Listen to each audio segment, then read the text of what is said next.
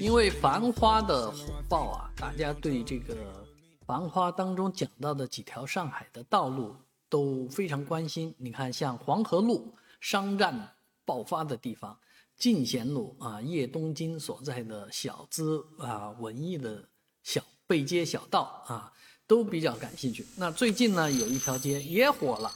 哎，这条街就是乍浦路啊，乍浦路的这个。街道啊，其实已经老旧的不成样子，啊，正是因为不成样子，连公交车都不往这儿走了，所以现在呢，被这个陈可辛导演包下来，把这条街整个包下来干嘛呢？拍电影，啊，所以整条街目前经过美工们的装饰，啊，脚手架什么的都已经拆走了，啊，而这个电影当中的酱园弄啊，已经。大致模样已经出来了，啊，这条街将会复制啊，重现民国时期，甚至叫汪伪时期的一桩轰动大案啊，轰动上海滩的大案，叫翻叫酱园弄碎尸案，说的是一个女子呢不堪自己笃信啊城隍家暴过分的老公的这个压榨啊。终于出手把他杀死，并且碎尸多段。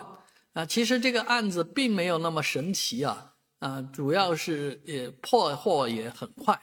呃，甚至于这个直接就是他就在等警察，啊，那相当于自首。这女性是自首，相当于这个呃没有什么秘密可言的一个案子，就不是那么呃拐里拐弯的一个探案戏。啊，但是呢，巧的事情是，呃，他自首被警察抓起来要判的过程当中呢，日本投降了，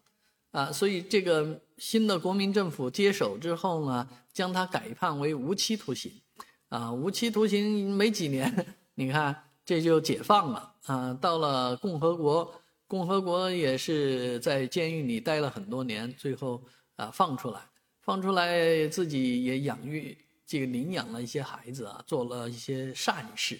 呃，最终九十多岁的时候才过世。所以这起案子呢，拿来拍戏啊，真的不拼剧情，不拼这个内容，一定还是拼的是美术效果，还有就是明星。所以这部导演，这部电影的导演是陈可辛啊。其实陈可辛在博纳的支持下，在国内拍了不少的戏。但是一部比一部的票房更惨啊，所以对这这部《酱园弄》啊，不仅香港的影人们担心啊，内地的影人们都担心，因为这个戏还是比较敏感的。虽然启用雷佳音和章子怡这样的